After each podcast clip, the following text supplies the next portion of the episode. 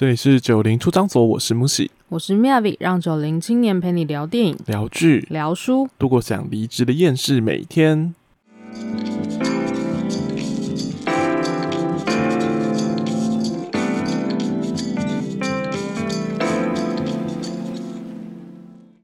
今天呢，要聊的电影。是为什么突然就进入了 进入了介绍环节？就直接切入主题这样。好，我没有要讲说我们哦，我们一样是各自表述。对，一样是各自表述的单元。那今天要来聊的是一部电影。哦、那这部电影是那种。台湾翻译名词出来之后，你不知道电影在。你刚刚讲了一个很像英文的一句话，台湾翻译名词。我想要刚，我以为你刚刚要讲英文，然后中间突然变中文，怎么回事？但我们现在要讲的主呃这个议题，也是因为就是中翻英英翻中的过程当中产生的一些我觉得很妙的东西。所以你一开始看到这个片名，你觉得他是要演什么？就是演一些。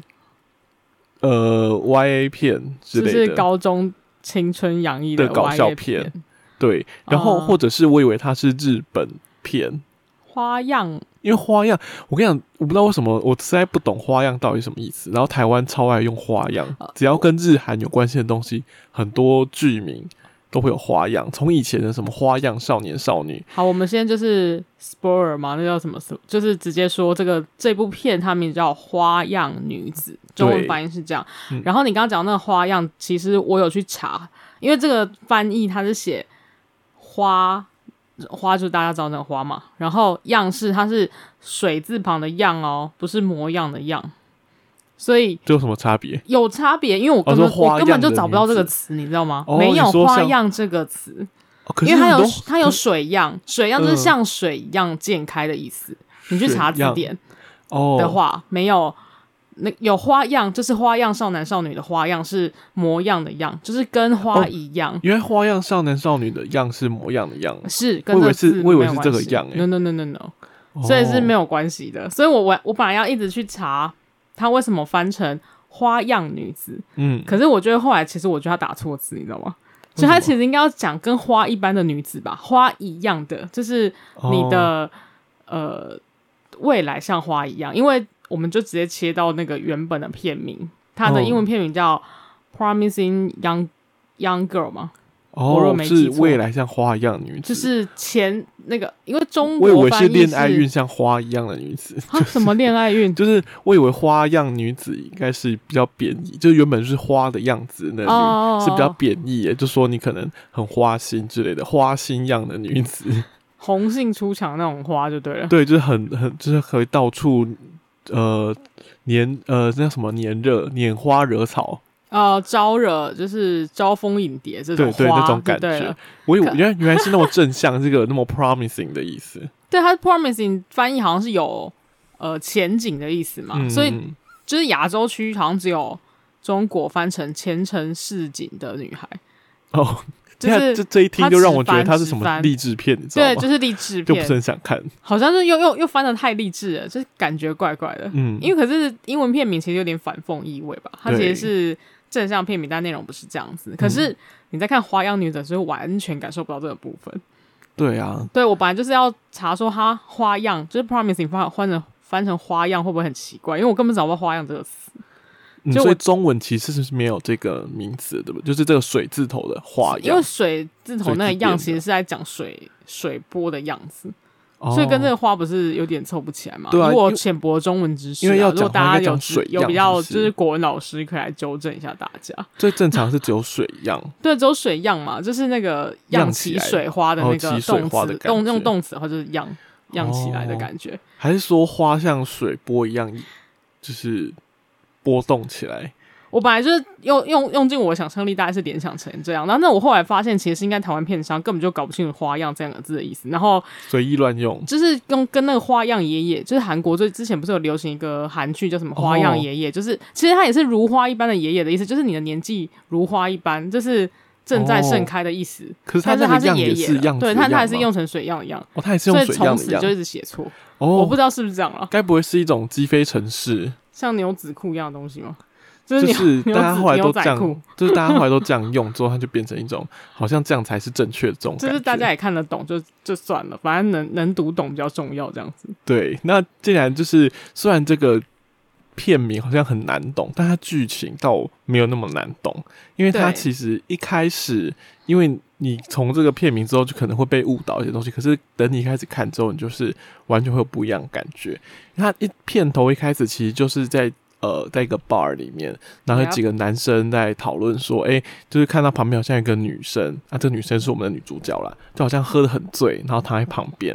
然后他们就讨论说，我谁要去捡尸这件事情。对，真的很单刀直入诶。我想说，哇，这样这在公开场合直接讨论也是蛮嗨的。对，但其实中间有一个呃，看起来比较有良心的人，然后他他有跟他们讲说，不要做这种事情吧，太太糟糕，不太好这样。但他。还是走过去，他说：“我去看一下他。”对，去看一下他，关心一下，看他到底有没有怎样这样。然后他就问他说：“哎、欸，你需不需要帮忙啊？然后要不要载他回去，就是他家之类的，或是你要不要先暂暂住我家这样子？”然后后来他就把他载到他家嘛。欸、他问了这句话之后，很明显他就是图谋不轨啊。对啊，然后他那边给我装正人君子。对，一开始就是这样。对，然后他把他载到他家之后呢，他可能就是假装好像要帮他，让他躺下来啊，还是要干嘛的？然后等他躺下来之后呢，就开始在他就摸来摸去啊。然后这个时候呢，他才就是这个女生就是立马呃，不能讲立马，立刻从床上坐起来，然后就就是非常清醒的看着那男人说：“你现在要干嘛？”然后那男的就吓到，然后骂了一个 fuck，他就发现原来这女的是装醉，对，原来是清醒清醒状态。对，然后从这一个镜头之后呢，他转到了下一个镜头，也是他在对，就是别的男生做一样的事情。Yep. 然后那些男生都是看起来好像装着一副哦，没有啊，我是就是来跟你聊天谈心，或是我呃就是来帮你，就是你看有点喝醉了，然后想说扶你回家，让你休息一下这种样子的人，但其实都是图谋不轨，想对他就是上下其手啊，可能是骚扰或是有一些侵害这样子。然后其实呢，就是剧情慢慢演变，后来就会发现啊，其实现在在一间很有趣的点。甜点店工作，因为那老板很好笑，不是一个很普通的甜点，是咖啡厅的感觉啊。对，一个咖啡厅，但但那个老板就是非常的有趣啊，就那种嘴很贱的呃黑人女子。对，然后呢，他就是在这这间咖啡厅工作的时候呢，意外巧遇了他一个以前大学的同学。对，哦，这边你要讲一下他大学是在干嘛的，因为他中途有一次回家的时候就被他。爸妈就是强烈指责说：“你怎么还在那间咖啡厅工作？”这样子。对，为什么呢？就是因为其实我们的女主角她叫凯西，凯西其实以前在大学的时候是念医学系的。嗯，在美国他们应该叫算医学院了，就是他们是呃念完了。学士之后去念医学院嘛，嗯、然后他去念医学院之后呢，他就后来就休学了。那后来休学之后就回到他们家里面，然后在那间咖啡厅工作这样子。所以，我们刚才提到的这个呃男生呢，就是他以前在医学院的时候认识的一个同学。嗯，但他其实一开始也没有认出他来啊，就他没有印象中就是有认识他这样子。然后呢，他就是开始呃搭讪他，然后就是可能说，哎、欸，好像第一次刚认识这样子，然后。就是又开始重新想要呃聊以前的回忆啊，然后就是想要跟他再开把就对了，对对，进一步的交往这样。但其实这我们的凯西一开始并没有那么呃顺畅，对他没有那么 easy，就让他这样子呃。生软土深绝，他没有，反正他就是更进一步这样子。对，然后可是在这过程当中，他其实还是一直不断的会做我们刚才提到片头他做那些事情。他可能就会在酒吧，然后装的好像喝的很醉啊，然后呢，就是让那些男生去捡尸回家，然后再吓他们。对，然后再醒来，然后吓死他们这样子。这样吓他们好像很弱，但其实就是这是一种让他。呃，惊悚的惊，让他吓，让他就是让他身心感到畏惧，然后让他不 不不敢再做这件事情，一直强调很害怕的部分吗？对，要让他不敢再做这件事情，这样。然后很有趣的是，他在做完每一件就是这样子的行为之后，他都会拿出一个他的小本本，然后对小本本就是记事本小本本，然后在上面会画一横一横的，就是有点像计数那样子，就有点像我们在画正字，但他们就是画一横一横的去，好像在计算说他今天又多了一个就是攻击啊，攻击成功的对象这样子，然后他就在呃，当然他后来就是渐渐的跟这个。呃，我们的 Ryan，他叫他就我们刚才提到这个大学的同学，就越走越近嘛。那越走越近的，就是结果之下，他最后真的是被突破心房，然后后来就真的他们有一段时间有交往这样子。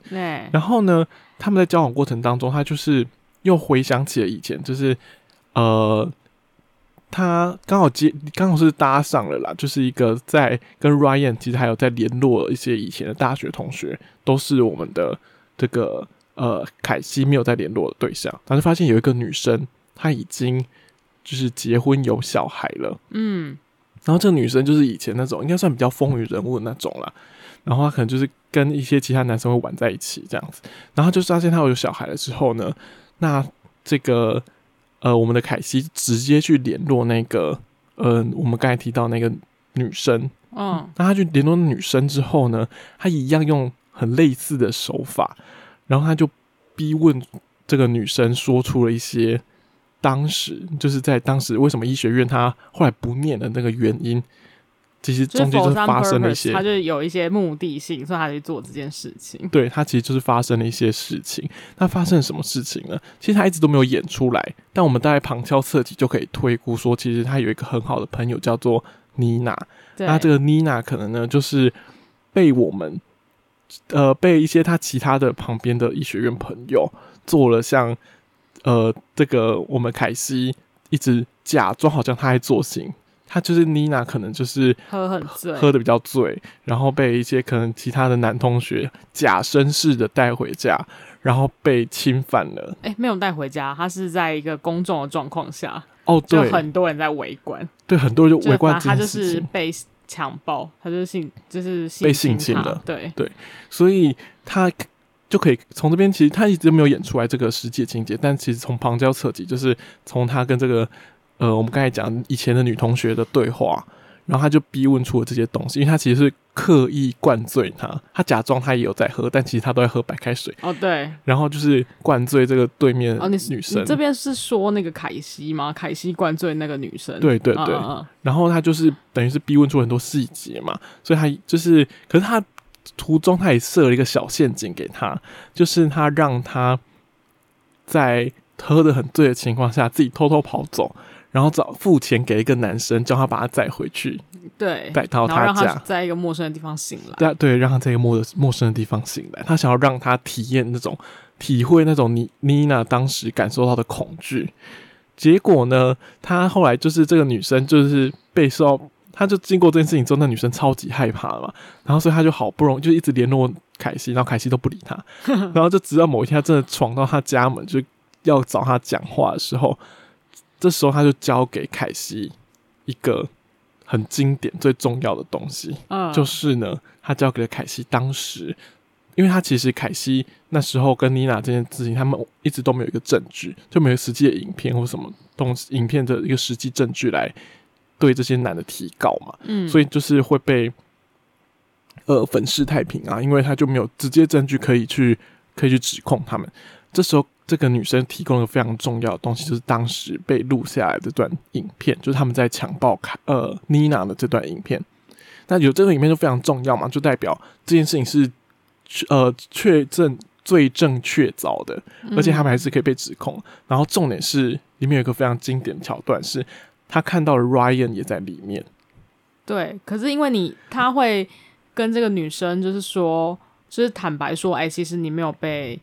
被怎样？就是我设计你，我只是要让你体会一下的。前面这个 part 呢，是因为其实他已经有点，嗯、他跟 Ryan 整个进行的蛮好的，所以他其实也有点放弃，就是他本来心软了，本来在做这件事。因为除了你刚刚讲那个女生之外，那个旁观者的女女女生好友之外，他还有去找律师，然后还有去找那个当时候的律师，以及当时候学校处理的对象，他有一样有同样的方法去惩罚他们。可是因为在后段，他就不继续做这些事的原因，是因为他跟 Ryan 进行的蛮好的，然后在此同时，你就就刚刚刚您讲那个女生，她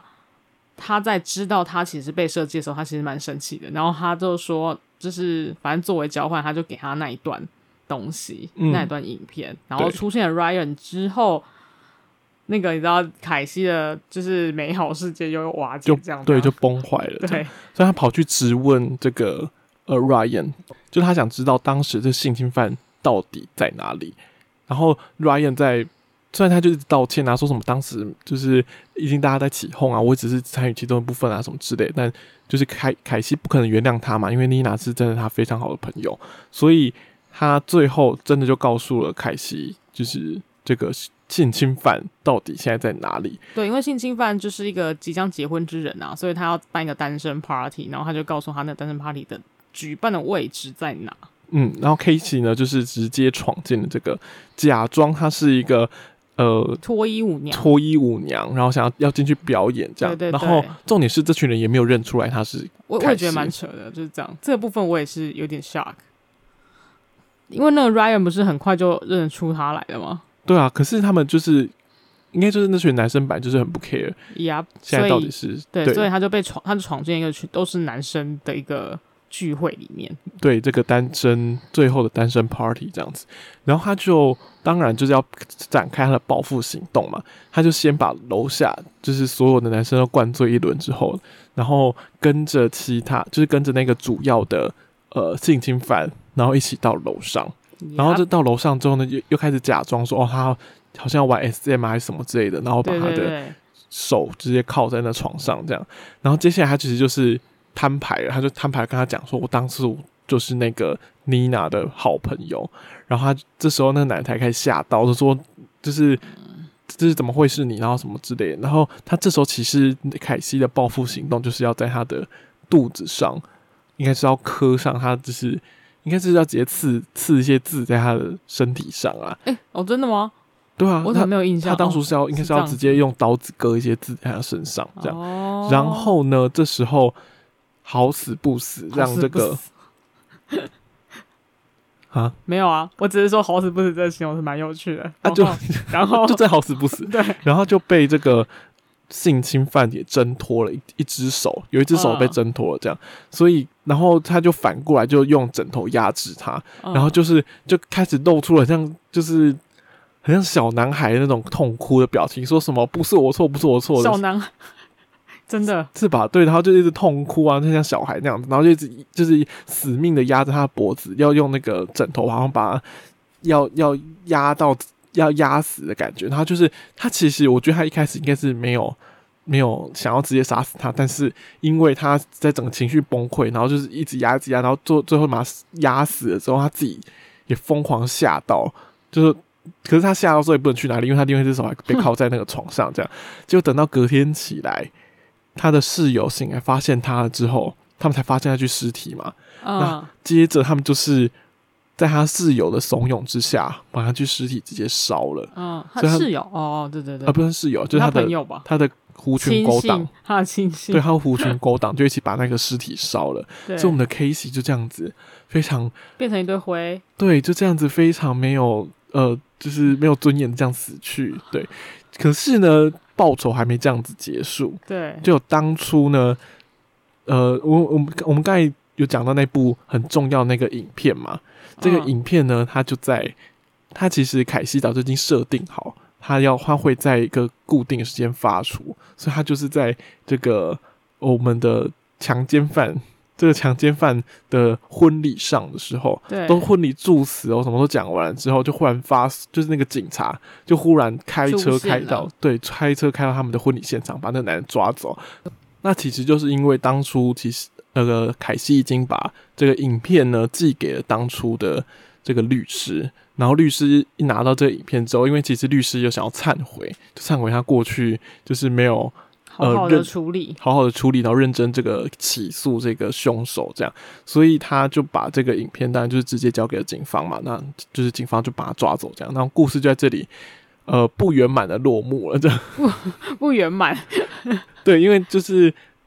就是他不像我们，就是有一个大报仇的一个一个结局嘛，对不对？所以，那我们第一个想来讨论的题目呢，就是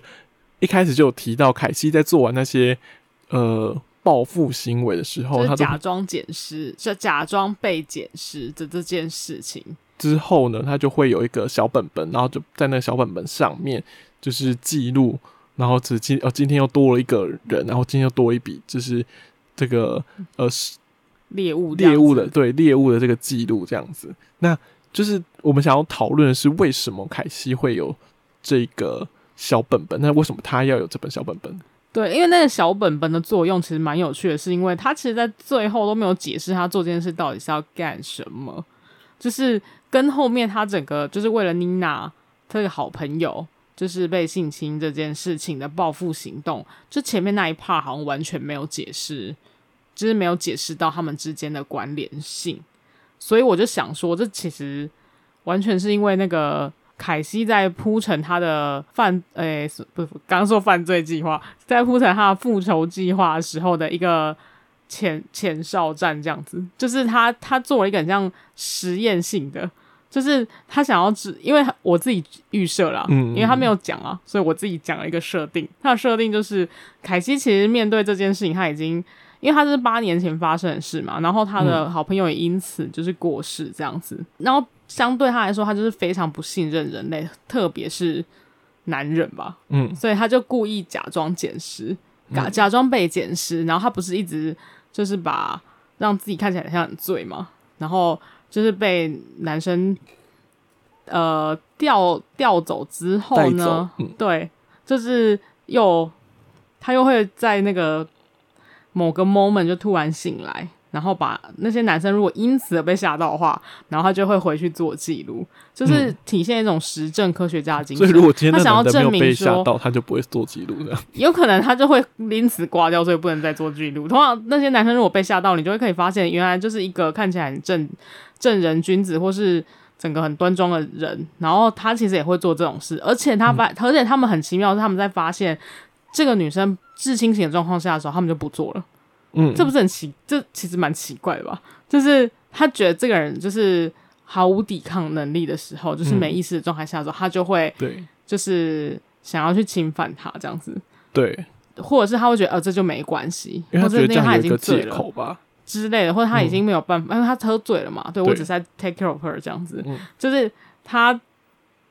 应用呃应用这些事情去做一个实证研究，就是他可能自己有放对照组跟就是非对照组，或是他有归类某哪几个类型的那种男人最最容易做出这样的行为之类的，哦、所以我就觉得他其实是一个实验笔记概念来的。就其实小本本的后面还有写一些就是关于每一个个案的一些一个调查 case study，然后他可能有做成统计。他毕竟是医生嘛，所以上面可能会有一些统计数字，比如如果怎样的男人就最会做这一类事情哦，OK 之类的。所以我在需要小本本作用，就是因为我觉得他分后面跟后面的整个。那个复仇计划就是有一点就是没有连接到的地方，我可以看得出来，凯西就是他在信任人这件事情上有非常大的困难，嗯，就是因为好朋友这件事，对但是前面这段的理由，我猜就是为了做，为了铺陈后面的犯罪行动。OK，对，哇，他让他铺陈很久诶，因为就如果以我理解，我就是觉得他就是一个单纯，因为其实男生会有这种。呃，搜集的这种概念，就有一个很类似这种方式的一个搜集概念，就会觉得说啊，我想要，就是可能可能就是跟很多人打过打过炮，就是可能他会收集什么十二星座的人都有啊，或者说每个血型的人都有啊，或者每个血型跟 cross 每个星座四十八种都有啊之类的，这是一种收集概念。我觉得他可能是厌恶这种摆 gender 就是。男男的女的都可以的话，就是范围更加广泛，就九十六种这样。对，可是我在想说，他可就是这个凯西，可能是内心有一种呃想要报复这种，因为他本来就想要报复嘛，所以他就用报复这种男性，就是常会有这种收集的行为，然后想要去用同样的方式让就是报复在男生身上。刚刚讲说，就是可以收集，不是只有。是男生，就是我也可以做到一样事情，然后所以他这个报复行为过程当中，就会去每一笔笔的记录，说你看有多少男生，就是至少在他统计范围里面，肯定有点统计啊，但他的统计可能没有去那么 case by case，他就去统计这个、呃、我的这个呃村庄附近啊，然后有多少村庄？你要不要不要来攻击我？我这个郡攻击我的村庄？我这个城 市附近有多少人会就是男性呃标本是多少啊？然后有多少人会做出就是这些事情这样子？他就一笔一笔记录，因为这还是某种嗯某种统计概念就对了。对，跟我刚刚讲的就是一个实证者，实证者精神。OK，但他是有点，我觉得他有点不太一样，是因为他还有点报复的心理在里面，是像说那个，因为他画的方式吧，我觉得，因为他他画的方式其实很像，就是那种很知道很多很像死亡笔记本啊，不，就是荒野的一些电影，他们在记录说今天墙上今天第几天这种吗？对对，会记录到今天第第几天的时候，他们会就是先。呃，画直的画了四横之后，那到了第五天就是直接画画横的这样子，那就统计说哦，这是一个五，所以这就是有点像我们画正字这样子。只是因为就是在荒野的时候比较没有任何其他的东西，所以他就只能 只能画这种比较笔直的线，所以就会给让我一种感觉，就是它是一种很像在做呃他的战胜品的这种感觉，就是有多少是他的那个就是。战功记录这种感觉，就是有用这种心理去补偿跟报复他心中痛失他好朋友这种感觉。哦，他是一个补偿行为，就对了。他是对对对，他是因为他太过悲痛，所以他就是要进行一个呃这样的动，就是这样的复仇的动作，嗯，然后来满足他自己空虚的那个部分。就像有的人就是压力太大，有的学生压力太大会去偷东西的感觉是一样的。哦，他就每每偷一次就会有这种快感，对，就是他去弥补他的那个内心的空虚的那个部分，这样子。对对，他就是借由些吓这些吓、哦、这些糟糕的男性，是一个心理层面的问题。对，就是吓这些糟糕的男性，然后让他们觉得说，就是他们害怕的样子，他可能就会觉得这样子就是有达成他的报复目的，这样子可以让他就是安稳的睡着了。对。就是他每天安稳睡觉，就看这些小本本里面的每个，就是记了多少，又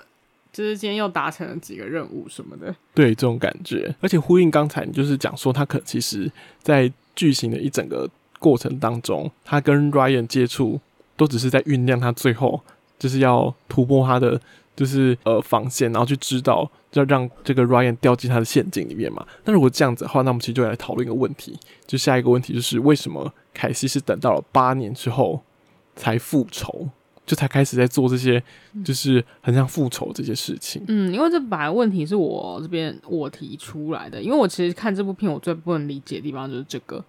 就是他，因为他一直强调说那是八年前的事情，可是就是 在时间轴整个时间轴来看，就是他前面都一直在做那个，就是被捡尸的这种假很假性的行为，但是他没有，他真正的复仇却是在八年之后才开始的。就是他包含他去找那个女生，然后啊，其实我觉得他的复仇开始本来应该是他遇到 Ryan 之后吧，就他开始知道那个呃 Ryan 从 Ryan 口中知道他的同学就是发生了什么事情，现在过怎么样，嗯、然后他才开始来做这个复仇行为。嗯，就是我就会想说，哎、欸，为什么会？等如此久，嗯，就是如果一开始就他这件事情，因为他非常的，他替妮娜非常非常的生气嘛，嗯，因为这样还造成他这么这么好的朋友就是离开人间这样子，就是过世，嗯嗯，然后他他有气到这个地步，气到他每个晚上都要去假装被捡尸的这个情形，他为什么要等到那么久？嗯、等到 Ryan 出现了，告诉他最近他的朋友过怎么样的，他才。决定要去做这个绝地大反攻，我、oh. 我这方面是不太能理解。难道他是要等他，就是他真的知道他们呃过得现在还过那么好，所以他才因此而生气吗？还是就是有一种嫉妒的感觉？就是怎么我的就是我的妮娜都就是过世，然后你们还活那么好哦的一个反差。Oh. 然后我为什么我们都被搞成这样子？对，就我们这么惨，然后你们怎么可以那么好？对，所以才因此想要去复仇呢？哦、还是他纯粹就是一开始没有想到这件事情？哦、还是他就是铺陈很久？就是我我这边我就没有办法理解他做、嗯、做这么后面才做这个决定。哦，可是我觉得他有可能是，就是他因为他一开始的时候我们有看到说他去找那个以前去找过的律师嘛，然后以前那些学院的院长，那些院长他其实都没有，就是都没有认真处理这件事情。嗯、我觉得是因为当初妮娜是事件。呃，爆发之后，然后他其实应该就去寻求过其他的管道，比如像律师啊，像像院长这些，然后可是他们就是没有得到回应啊，嗯、所以他才会心灰意冷，然后就觉得已经无法靠这些呃正常的管道去解决这些事情，所以他才会又开始实行一些呃小本本啊这些 被捡尸的这些计划，小就是一些你抒发他内心空虚，是不是？小没有小报复的行动，就是他想用这种方式去。对抗这个社会的这件事情，因为他其实无法透过这些正常管道，嗯、就是一般的这些寻求的管道去去解决以前妮娜这件事情嘛。那当就是 Ryan 又再次出现在他面前的时候，我觉得是一个酝酿的时机到了。就是他以前透过这种非呃非非合法管道的方式，非合法管道，他以前比较像在伤害自己吧。如果他是被检视的话，对对对，就是用这种呃。比较特别的方式，在处理这件事情的时候，其实训练了他，也训练他那些假装啊，训练他看起来就是呃很多骗人的技巧啊，然后去呃，我觉得他在那时候这些暴富的技巧刚好训练到一个纯熟的阶段，然后命运的命运命运的安排，命运来敲到他的门，跟他说是时候了，这样就是刚好这群人又回到了他的生活圈子范围。然后他这时候就刚好已经就是磨好刀，然后用好就是修好剑，就是可以，一切都是计划好的吗？就是没有，他不是应该说不是等在这时候，他可能是在等一个时间点，他酝酿一个情绪跟一个时间，但他在过程的中间其实一直在练功，就他可能也没有意识到他在练功，但其实 是让我觉得他很像在练功，就是他他每一次晚上去背检视，他其实就在训学的一种跟训练这些教训这些。他很讨厌的男生，还有包括化妆技巧，是不是？对对对，还要跟 YouTube 学一下怎么画大浓妆，看起来比较像婊子这样。对，就是他在学，就是要怎么去对付这些男生的一些技巧跟就是过程啦。然后在当中，也就当然就是有很多的一些就是成就感嘛，就是他一笔一笔这样画下来，画在小本本上面。然后，所以等到这个 Ryan 又回到他的世界，就来到他世界，然后。他又发现，就是灵感来了一样，回到对对对，就回到了这群人的，所以他是时间到了的这时候，我觉得就是他刚好已经有了那样子的能力，也有那样子的情绪去做这件事情，所以他就是在这个时候才去复仇。就是这个时候，他看到他的 sparkle 就对，然后他就开始，他就可以哦，也可以这样讲，但我不会讲说报复这件事情是他人生的，对，就是活的目的，这样这样有点有点有点悲催这样。对，但是他即便是铺陈了那么久，就是这个故事还是给他一个比较悲伤的结尾。没有，对，虽然在整个剧情而言，其实你刚刚也有讲到嘛，就是他刚刚呃，他到最后他就是到那个单身宿舍，哎，不是单身宿舍，单身 party，对，单身 party，、like、单身宿舍也是一样，反正就一群男的，嗯，对，那他就。在里面就是算是诱惑他们啊，那些人全部跪下来的时候，我其实觉得蛮荒谬的，因为就是玩一些很色情的游戏，嗯，对，然后他就是把这个男的单独带走之后，却又被这个女男的害呃害死，对对，而他后面做的那些事情也是就是相反过来，其实他也可以预见到，其实他有预设。就是他有猜到啦，他有他可能有猜到，有可能他会这样一去不复返的这件事，他才有做后面那些规划嘛。嗯嗯，对，就是对我来说，我就会想说，剧情上设定是设计他这边要呃死掉，嗯，对，但是那个死掉的这个部分，我就会觉得，就我来看，就是他八点档程度会比较。哎、欸，我觉得会比较低耶、欸，就是他活着的话，哦、就八点档程度会高一点，嗯、这样那个痛快感会比较高。嗯、就是因为这整部戏是一个复仇电影嘛，对，所以我们通常就是看要那个坏，就你知道八点档就是想要看坏人被打死，嗯，就是 然后好人就会获得胜利，这样这是一个这是一个诶、欸、正义使者的看正义使者的那种剧情安排，嗯、对对，然后所以我就会觉得，如果在剧情上最后凯西。不会死掉的话，嗯，其实我会觉得比较好看。哦，就我自己的感觉而言对，就是比如说他可能看起来像死掉这样子，嗯、但是就不要。不过因为他在剧情设计里面，他有他有烧他的尸体，对，所以他整个就死透了，就是没有办法再、不可能再复复活这样子。就是比如说，如果假设他他就是躺，他不是在被呃像窒息死掉嘛？就是因为那个男的整个 panic，然后他就是他就是很呃很像那种。用枕头把他压死，初次杀人犯一样，就是就是撤出帕西朗的那种那种类型，嗯、就是因为气愤，然后就把他杀掉了。然后如果因他们两个就因此就全部逃离，然后不要不要人去处理那个尸体，然后让他活起来。哦，来讲用脏笔哦，没有。其实我原本有设想，会不会那女的是假死状态？就对对对，就是比如说她有吃，不是要吃什么，就是可以让心脏突然停止大概半小时的药。我是说这个，我以为她自主就是忽然停下来，她就是会以她死掉了这样。可是她还是会 check 她的那个，他在她 check 的时候再打她一拳，这样就是呃之类的，这也可以。反正就是不能让，就是那个让男那么容易，就是他杀了两条人命。哎，不是啊，他第一个是他害死别人嘛，然后第二个是他真的杀死别人，而且那个男人真的是真的看到我想敲他头，哎，因为他整个就是软弱无能到一个非常的，就是令人发指的地步。嗯嗯，对，然后因为他连杀死人都还要求救他的朋友，真的就是废到爆。对 对，然后我就想说，如果设计上就是让他不要真的死掉的话，我就觉得这个八点档的好看度，哎，也不是说他八点档，是他整个复仇计划的好看程度，就是会。翻倍哦，可是我会觉得，就是凯西是一定要死掉的。就是我一发现说，呃，这个他会被杀死的时候，哦、我就觉得，哦，凯西那应该是真的要死这样。因为如果凯西，所以你就会觉得他要死透这样子。对，因为如果说。就是他没有死的话，那可能就是后面他报复完，他那报复成功之后，他可能要有其他的一些东西把这个收尾吧，不然不可能就是真的是，他、啊、就是很悲伤啊，你懂吗？他就他就死翘翘这样而已。对，没有我的意思是说，如果他没有死的话，哦，没有，他没有死，那他代表他报复成功了嘛？那报复成功之后，那他要拍什么？他要拍他一个人，就是走在沙滩上，夕阳余晖照下来，成功者的背影这样走远去而已，这样就很单薄。没有，他就是。他杀掉那个男的，嗯，然后他就被抓去关，这样啊，这样也是蛮，这可是这样他这样他的下场会比较好吗？就是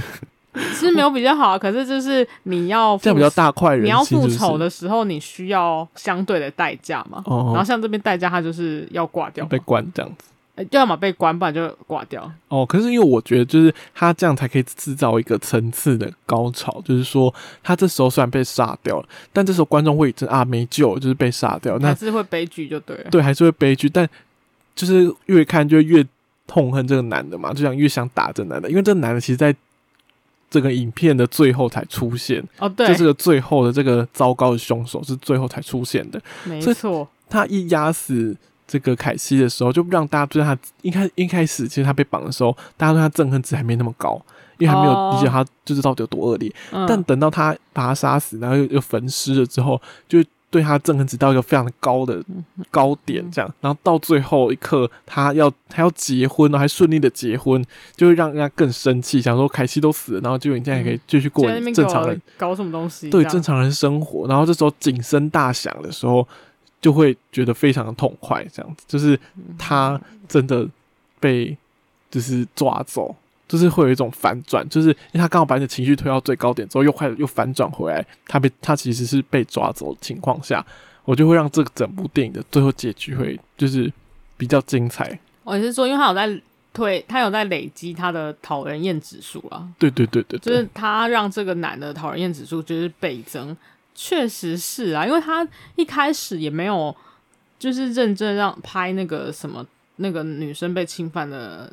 怎呃样子给我们看，嗯嗯，他只有听到那个那个画面哎声音的声音，然后还有他们之间的对话。对，就是其而且你其实那个是这跟我看到这里的时候，我还有一个想法是，他其实很像就是那个同岛退，听说同岛退社了。哦，就看不到，他就是看不到同岛，但是这个跟看不到妮娜是这样的。哦，就妮娜这个人从头到尾，我都不知道她长怎样。他只有他小时候的照片，我不知道他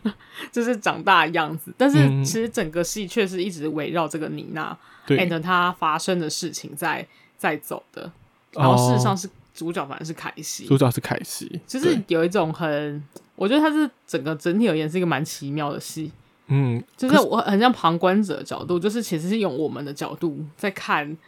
就是性侵的事情。因为以前通常会像 Hannah 的话，汉娜的遗言，他比较像是主角，哎、欸，主角本身，但也不太算，因为汉娜也不太算呢、欸，因为其实好像也是用那个他的好朋友，哎、啊欸，不是是喜欢他的人的角度，对，但是他只是他在陈述，他有让汉娜自己讲他的感觉，哦，对，然后我们这边的妮娜是完全没有出现，对。对，而且我要补充一点是，最后就是。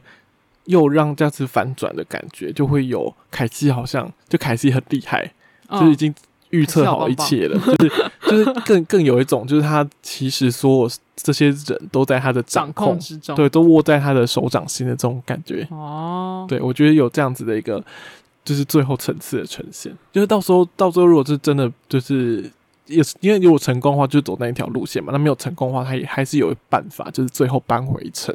就是跟他讲说，就算。就是我的存在超越生命，oh. 就是我还可以，就是在。其实凯西就计划通了，计划通。对，精神层面还是可以控制，就是最后报复你们这样子。哦，oh, 他就计划通诶，他真的是就好有 Plan A、Plan B，然后就先想好这样子。嗯，毕竟他是医学医学院的学生。我是觉得他爸妈比较可怜啊，就比较辛苦，就是最后只有就是这对父母是